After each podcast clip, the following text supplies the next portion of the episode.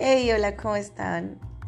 Bueno, déjenme decirles que me adelanté un poquito a la historia en el anterior, en el anterior podcast, porque bueno, después de la parálisis eh, no fue cuando yo decidí cambiar mi vida, no, fue todo un proceso porque después de que yo me curé de eso, yo me rodeé de especialistas y de muchas personas, pero como todo ser humano, nuevamente creí que yo podía sola contra el mundo.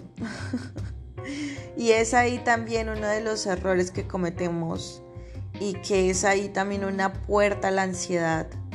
Tratar de, de ir solo contra el mundo, eso no es recomendable. Yo no digo que sea imposible, pero de verdad que es más lindo estar acompañado, estar acompañado de gente que te quiera, de gente que realmente te escuche y sobre todo de verdad existen especialistas y gente que te pueda ayudar también. Y bueno, el caso es que cuando yo salí de esta parálisis, gracias a toda la ayuda que yo tuve, yo, yo empecé a escuchar mucho las opiniones de cada experto pero hubo una opinión que fue de este médico chino, la cual se quedó ahí guardadita, presente, que él fue el que me dijo que parte de todo lo que me estaba pasando era emocional, que era parte de cosas que yo no había curado o sacado de la infancia. Y bueno, la verdad es que yo no estaba escéptica del tema, pero pues es que no estaba muy empapada sobre ese tema tampoco. Entonces, bueno, le presté atención, pero no una atención al 100%.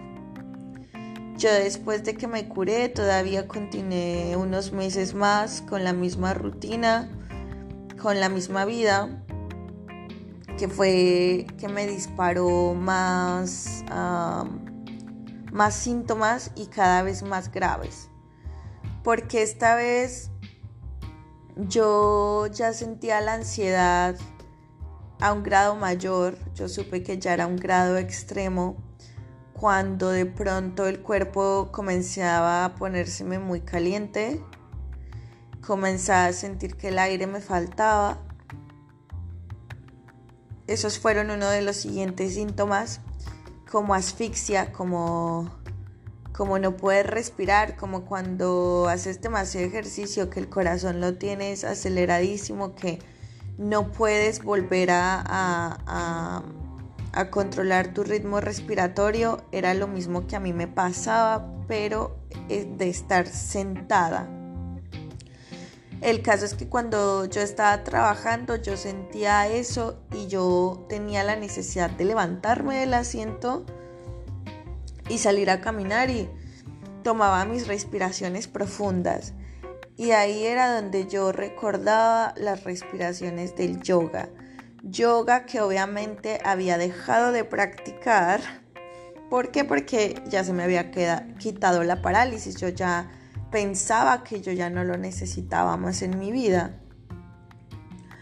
Y bueno, eh, esto, esto comenzó a desesperarme mucho y a volver a poner alerta roja de qué me está pasando. Después de eso, ya no solo era esa ansiedad de quererme levantar del asiento y, irme a respirar, sino que realmente ya tenía dificultad para respirar, o sea, una dificultad que de verdad yo quería ir al médico, yo quería correr al médico y lo hice. Lo hice, llegué a hacerlo dos, tres veces, correr al médico diciéndole que yo me estaba asfixiando. Y los médicos, bueno, solo se volteaban a ver y me decían, tranquila, esto solo se debe a que tú recibiste una noticia fuerte tal vez, o tal vez tienes mucho estrés en tu vida. Y yo solo me quedaba callada y les decía, ¿de verdad? Y me decían, sí. Respira, estás bien, aquí estamos, mira, escúchate tu corazón, todo está perfecto. Entonces yo regresaba a casa con una confusión tremenda. O sea, ya era una confusión que yo decía, esto no me puede estar pasando.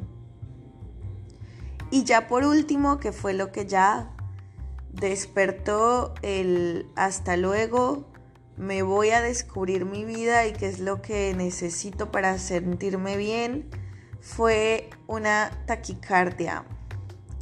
Me dio una taquicardia terrible, se llama taquicardia sincial, sí, sincial, algo así, ¿sí? Sí, sí, se llama taquicardia sincial. Algo así, no estoy segura, la verdad. El caso es que fue ahí donde ya prendí un foco rojo. Y de verdad, chicos y chicas, eh, no es una broma, no es un juego esto de la ansiedad. Es algo terrible. De verdad que yo no se lo deseo a nadie. Yo no le deseo a nadie esas, esas sensaciones porque además que te ponen confundido, no sabes qué hacer. Los médicos tampoco te pueden ayudar al 100% y fue ahí en donde por mí, por mi hijo, por el amor que, siento a la vida, decidí dejar todo y aventurarme a buscar la cura. Y la única cura era curar mis emociones. Esa fue la cura para la ansiedad que yo tuve. Y ese es el motivo por el cual yo estoy grabando este podcast. Porque quiero llegar a personas que estén pasando por lo mismo. Para que se sientan comprendidas y sepan que no, que no están locas. Simplemente necesitan sacar, expresar y curar emociones que hicieron heridas en tu alma y en tu corazón.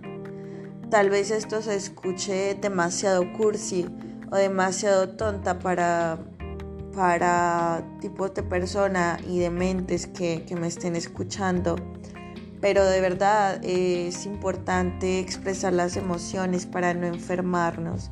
Es importante de verdad estar agradecidos y estar presentes con la vida que estamos viviendo en este momento, porque eso y solo eso va a determinar el rumbo de tu vida y el modo en el que vas a vivir tu vida. Es por eso que para mí se me hace muy importante y con mucho valor este tema y esto que les estoy grabando.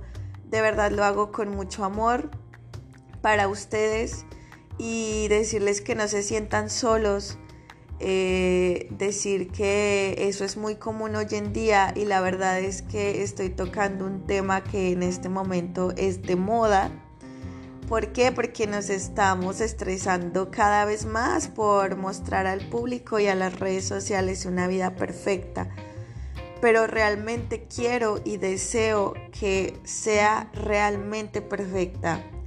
Y es por eso que acá yo voy a plasmar toda mi experiencia, toda la experiencia que yo he acumulado a lo largo de estos años, a lo largo de este tiempo y decirles que yo me voy a seguir preparando y voy a seguir descubriendo más sobre la vida para poder plasmar y dejar en esta grabación eh, hechos, eh, anécdotas y sobre todo lo más importante, soluciones soluciones para así tener una vida más tranquila, más feliz y más plena y dejar de existir y comenzar a vivir.